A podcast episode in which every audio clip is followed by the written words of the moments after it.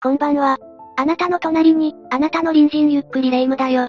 あなたの隣人、ゆっくりマリサだぜ。ねえマリサ。裁判員に選ばれたらどうしたらいいの？お、ついに来たのかレ夢ム。私もまだ来たことがないから、見せてくれよ。うーん、違うのよマリサ。私も呼ばれたことはないんだけど、この間、怖い犯人の裁判員に選ばれたり、怖い事件だったりして、証拠を見ないといけないとかを聞いて、ちょっと怖くなっちゃったの。ああ、なるほどね。確かに裁判員制度は、色々と課題が多いようだな。だが、裁判において重要な役割であることは間違いない。仕組みとしてまだまだ課題はあるが、呼ばれたらしっかりと、お務めを果たしてきてほしいぜ。だからまだ呼ばれてないって。凶悪事件の証拠とか、怖いじゃない。どうしたらいいかしら。そのあたりも配慮してるようだし、霊夢なら大丈夫だろ。どうしてよ。怖い怖いと言いながら、ホラー映画とか大好きだし、結構グロ注意も平気で見てるじゃないか。ポテチ食べながら。あれは、偽物ってわかってるから大丈夫なの。それに、ポテチを食べることで、ポテチに意識を全集中してるのよ。全集中って、懐かしいな。じゃあ今日は、裁判員制度についてその判断と、裁判官の判断がどう違うか、はっきり出た事件の解説をしようか。どんな事件なの？今日解説するのは、松戸女子大生圧害法話事件だ。この事件は2009年10月22日に、千葉県松戸市のマンションで火災が発生し、焼け跡から、女子大生の亡骸が見つかった事件だ。彼女に刃物による傷跡があったことから、被害者が故意に命を奪われたことが判明し、犯人が逮捕されたんだ。命を奪った上に法話までするなんて、ひどすぎる犯行だわ。じゃ、解説お願いね。それではゆっくりしていってね。事件が起こったのは2009年10月22日。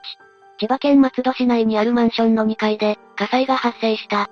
火元となった部屋で、千葉大学に通っていた女性 A さん当時21歳が、亡くなっているのが発見された。A さんは衣服を身につけていない状態で、布団がかけられているところを発見された。司法解剖の結果、A さんの首、胸には、刃物で刺された傷があり、首には、ストッキングで締められたような跡もあった。A さんの胸にあった傷は深さ11センチにも達し、大動脈を損傷していた。このことが、A さんの命を奪うことになった。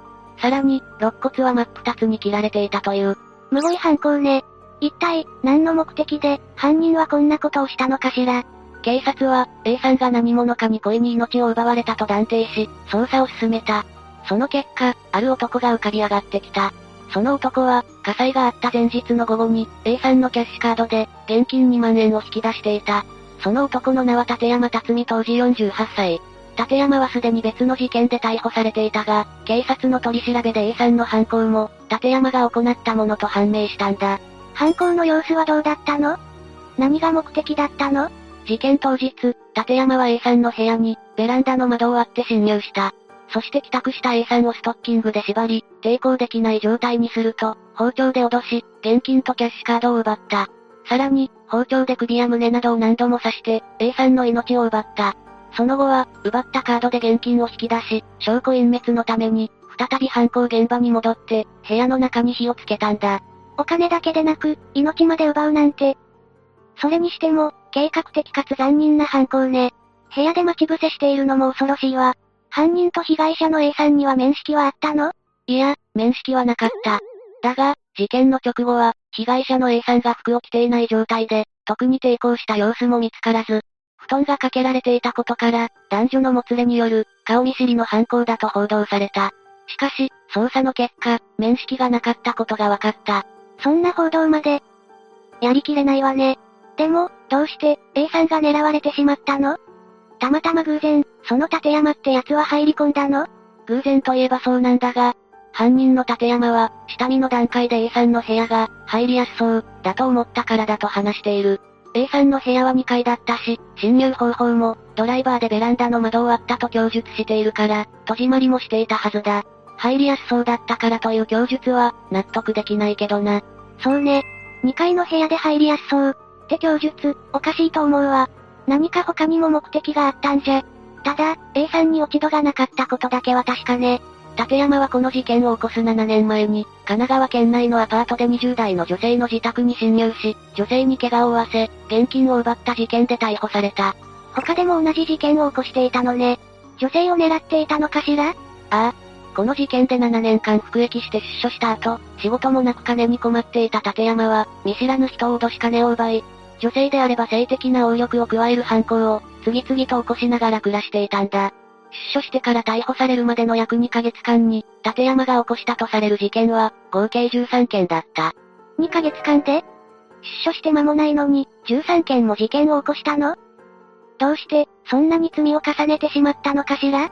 出所したばかりの立山には、刑務所内で作業をしていた金などが、合計46万円ほどあった。しかし、その金を3日後にキャバクラで15万円使い、その後も、徐々に所持金が減っていくことに焦っていた。3日後に遊びで15万円使うって、呆れた。バカじゃないの？それでまた犯罪を犯すなんて。職も見つからず途方に暮れて、このまま自ら命を絶つか、犯罪に走るか迷っていたんだ。そして、犯罪に手を染める方を選んだってわけね。犯罪に走るか自ら命を絶つかの二択なんて、随分極端な考え方ね。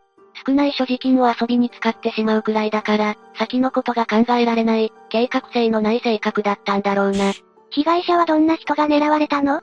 被害者は、男性から若い女性、高齢の女性など様々だ。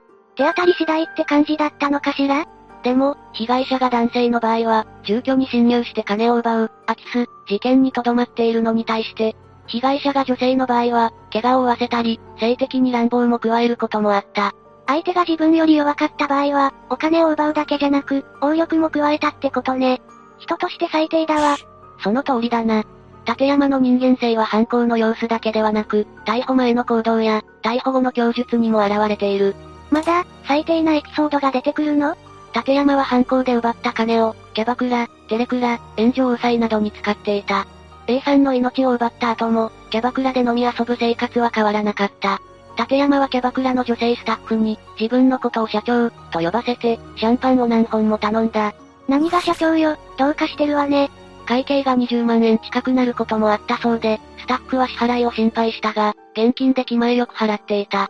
店のスタッフは、女性スタッフを指名して楽しそうに飲む、金払いのいい中年の男性客が、まさか犯罪で奪った金で遊んでいるとは、思ってもいなかったようだ。人から奪ったお金で遊び歩いていたなんて、許せないわね。一体、どんな人生を送ってきたら、こんな人間になるのかしら？立山は少年時代から、繰り返し罪を犯してきた。18歳の頃に、傷害や詐欺で少年院へ入っている。20歳の頃に、窃盗で前科者になった。23歳の頃に、駐車場で車に乗る女性を押し込み、強い言葉で脅して、自宅へ連れ込んだ。そして性的に乱暴した上で、現金やカードを奪った。この犯行で7年間服役した。41歳の頃には、若い女性のマンションに侵入し、強い言葉で脅し、現金やカードを盗んだ。この事件でも7年間服役し、このことから、妻と子供に縁を切られている。捕まっても反省もせず、繰り返し罪を犯してきたのね。それにしても、結婚して子供がいたことの方が驚きだわ。立山の人間性は、取り調べでも現れていた。立山は警察の調べに対して、被害者を侮辱するような発言をしたんだ。被害者の A さんが、服を着ていなかった理由を聞かれると、目の前で自分から服を脱ぎ始めた、と話した。さらに、刃物で刺した理由についても、A さんに命を奪ってほしいと言われた。私を刺してあなたも命を捨てればいい、と。まるで、頼まれた結果、A さんを刺したかのような供述をした。ひどすぎる嘘だわ、許せない。それを聞いた他の警察関係者も、まるで鬼畜じゃないか、と、顔をしかめていったそうだ。犯人の立山がどれだけ最低な人間か、よくわかったわ。反省せずに罪を繰り返して、奪った金で合流し、さらに被害者を貶める供述をする。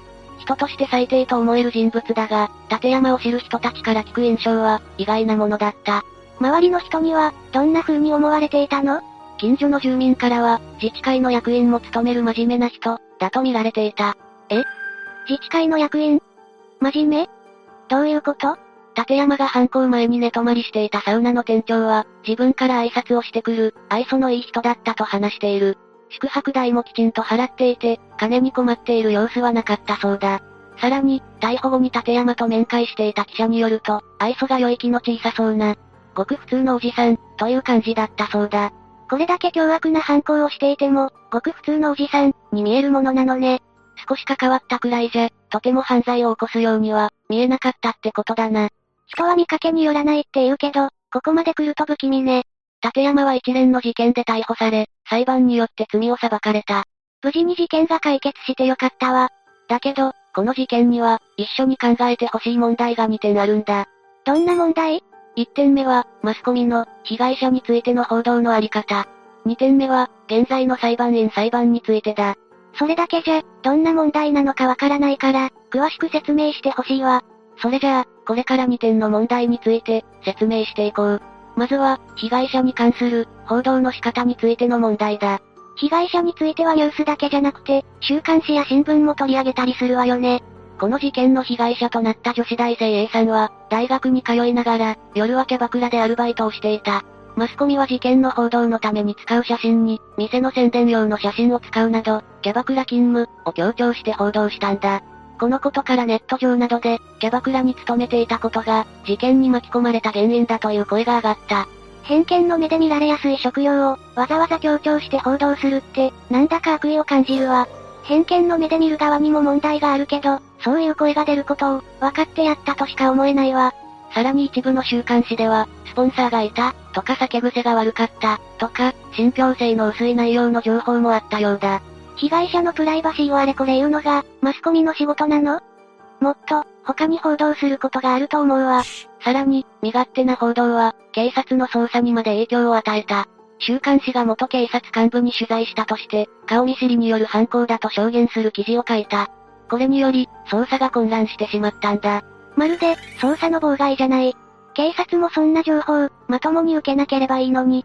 元警察幹部に取材したというところが、情報を無視できなかった理由らしい。加害者ついての報道はどうだったの？被害者についての報道だけ、していたわけじゃないでしょう？被害者の A さんについては、嘘か本当かわからないことまで報道していたにもかかわらず、加害者の立山についての報道は少なかったようだ。私たちは、被害者のプライバシーより、加害者について知りたいのに、もっと、正義感を持って報道をしてほしいわ。マスコミの報道の仕方ついては、批判の声が上がることも多い。メディアスクラムも問題になっているな。メディアスクラム？霊夢はテレビでマスコミが、事件の被害者の家に、記者が押し寄せている映像を見たことはないか？家の周りに大勢の記者が集まっているのを、ワイドショーとかで見たことがあるわ。メディアスクラムとは、大勢のマスコミ関係者が集まって、強引な取材をすることだ。昔のワイドショーとかの映像を見てると、びっくりするくらい、強引な取材をしているわよね。ああ、一昔前は本当にひどかったらしい。今は変わったのかしら？現在は、2001年に日本新聞協会が、取材の仕方についてのガイドラインを作った。取材の時に関係者や周囲への配慮を求め、取材のあり方を、良くしていこうという試みだ。一昔前のような強引な取材も、最近では見られなくなったし、マスコミの意識も、少しずつ変わっていると思うぜ。それならよかった。事件や事故について報道してくれるのは助かるけど、誰かを傷つけてまで、情報を知りたいとは思わないわ。じゃあ、次の問題に移ろう。次は、裁判員裁判のあり方についてだ。裁判員裁判に問題があるの？一般の人たちの意見が反映されるし、いい制度だと思うけど？それが、必ずしも私たちの意見が、尊重されるわけでもないんだ。これから詳しく解説していくぜ。立山の裁判は、裁判員裁判で行われた。判決の争点となったのは、最初から A さんの命を、奪うつもりがあったかどうかだった。立山は A さんの命を奪ったことについて、包丁を奪い合っているうちに、揉み合いになった弾みで刺してしまった、と。故意ではなかったと主張していた。しかし、傷の深さなどから、命を奪う強い意志があった上で、A さんを刺したとされた。そして検察が求めた通り、極刑が下された。判決理由は、犯行が必要で冷酷非常、結果も重大である。出所後も数多くの犯罪を重ねており、更生の可能性も著しく低い、とされた。また、立山は命をもって償いたい、と話していたが、証言が証拠と食い違っていることなどから、真実が述べられていないと見られた。これによって、反省が認められないとされた。2009年から始まった裁判員裁判で、人の命を奪った罪で前科のない被告が、1名の命を奪った罪により、極刑の判決が下されたのは、初めてのことだった。何の罪もない人の命を奪った上に、何件も罪を犯しているし、極刑は妥当な判断よね。A さんの両親も、慰められるんじゃないかしら？ああ、A さんのご両親も極刑を望んでいた。大切な娘の命をむごいやり方で、犯人に奪われたのだから当然だろう。しかし、この裁判はこれで終わらなかった。弁護側が判決を不服として控訴し、一審の判決が覆されて、無期懲役になったんだ。え、どうして？裁判員も極刑で納得したんでしょ？裁判長だって、判決理由を説明していたわよね？この裁判では、一審とは別の裁判長が担当した。今度は、裁判員のいない場での判決だ。どうして裁判員がいないの？現在、日本の裁判員制度では、裁判員が参加できるのは、一審だけなんだ。そうなのね。それで、裁判員の意見に反して、無期懲役が決まってしまったのね。判決を覆した M 裁判長は、判決理由について、計画性がなく一人の命を奪った事件で、極刑となった前例がない、と判断した。遺族は判決を不服として上告したが、判決は無期懲役で確定した。前例がないからって、そんな理由で？ちょっと、ひどいんじゃないの？裁判において、極刑になるかどうかは、長山基準、と呼ばれる、基準が元になる。長山基準は犯行の材質、動機、犯行の様態、つまり必要さやどれくらいひどいやり方だったかなど、あらかじめ決められた9点を事件と照らし合わせて、総合的に判断する。その結果、極刑がやむを得ないと判断された場合、極刑にすることができるんだ。今回の事件は、基準に当てはまらなかったってこと？この基準で特に重要視されてきたのは、犯行の様態と、被害者の数だ。特に被害者の数は、二人からが、極刑になるかどうかの分かれ目だ。被害者が一人でも極刑になった例もあるが、加害者の犯行動機や、どれだけひどいやり方で、命を奪ったのかが重要になってくる。被害者一人じゃダメって、おかしい考え方だと思うんだけど。そこは10日交換でいいんじゃない？霊夢の気持ちはわかるがな。さらに、極刑の判決が下されるには、犯行の計画性や、構成の可能性も大きく関わってくる。立山が構成できるとは思えないんだけど。まあな。立山の場合は、計画性がない犯行とされ、さらに被害者の数が一人だったことから、極刑にはならなかったというわけだ。最終的に、今までの基準に沿って決めるのなら、わざわざ、裁判員の意見を聞いた意味はあったの？裁判員制度って、一般の人の意見を、取り入れるための制度じゃないの？確かに、裁判員が決めた判決を、前例がないから、と覆すのは、裁判員制度を作った意味がないという、批判もある。裁判員による判決が覆されて、刑が軽くなった事例は、過去に7件ある。そのうちの3件は、今回の事件で極刑から無期懲役へ判決を覆した、M 裁判長が担当していた。裁判員が決めた判決が覆ったことって、過去に何件もあったのね。しかも同じ裁判長が多いって、なんだかおかしいわよ。このことについては、ある弁護士が、こんな推測をしている。東京高裁の刑事部は全部で9あるのに、重大事件で同じ裁判長が、こんなに何度も担当になるはずがない。最高裁の思惑を受けて、意図的にやっているとしか思えない。あえて言えば、裁判所全体で、前例を守ることを、一心に努めている。裁判所が、裁判員に選ばれた国民の意見より、今までの決まりや、自分たちの身を守ることを、重要視しているってこと？はっきりとは言い切れないが、その可能性はある。実は M 裁判長の判決には、賛否両論あるんだ。専門家の間では、裁判員制度を導入した結果として、死刑判断のあり方が従来と大きく変われば、司法の根底である公平性が揺らぐ、という意見や、極刑は人の命を奪うという究極の刑罰であり、他の刑の選択肢があるならば、避けるのは当然のこと、という意見もある。私たちには納得いかない判断だけど、専門家にとっては、間違った判断だとは言い切れないってわけね。法律に詳しい専門家と、私たちの考え方には、ズレがあるのかもな。私たちが考える正義と、専門家が考える正義は、もしかしたら違うのかもしれない。だけど、裁判は国民のためのものでしょう？だったら、もっと私たちの声を反映してほしいわ。実はフランスでも、同じような問題が起きているんだ。そうなのね。それで、フランスでは問題は解決したの？フランスでは、最高裁にも裁判員を置くようにしたそうだ。今後は日本もそうなるのかしら？それはわからないな。でも、霊夢の言った通り、裁判は国民のためにある制度だと思う。その国民の意見と、大きく異なった方法で裁くやり方は、改善した方がいいと、個人的には思うな。無期懲役の判決が出た時、被害者のご両親は納得したのかしら？被害に遭った A さんのご両親は、この判決に納得はできなかったようだ。何もかも奪った犯人には、最低でも、自分の命をもって償うことしかできない、という思いを語り、もう一度裁きを受けて極刑になるべき、と、訴えている。この声が罪を裁く人たちに、届くといいんだけど、被害に遭った A さんのご家族は、裁判での様子をこう語っている。高裁の裁判官のいる位置は、自分たちよりずっと上の方で、私たちをすごい見下ろしてるなと感じた。これは物理的な距離というより、心理的な距離を言い表しているんだろう。一般市民と裁判官の距離は、まだまだ遠いんだろうな。私も、裁判については、まだわからないことだらけよ。知識のない私たちにも、わかるような裁判をしてもらえたら、嬉しいんだけど。今後、この国の裁判のあり方が、良い方向へ向かっていくといいな。そうね、みんなが事件や事故について、一緒に考えられる世の中になったらいいわね。これで、この事件の解説は終わりにしよう。犯人が捕まり、裁判で罪が裁かれても、被害者や家族にとっては、解決したとは言い切れない事件もある。今後は、そんな悲しい思いをする人が、一人でも減っていくといいな。本当に怖いのは人間っていうものね。そうだな。視聴者のみんなの隣にも、恐ろしいモンスターが住んでいるかもしれない。私たちみたいな良い隣人だけじゃないわ。もし、こんな怪しい人知ってるっていたら、ぜひ教えてね。じゃあ、次回までのお別れだ。それまで皆が、無事に過ごしていることを祈ってるぜ。それじゃ、次回も私たちの隣人として、ゆっくりしていってね。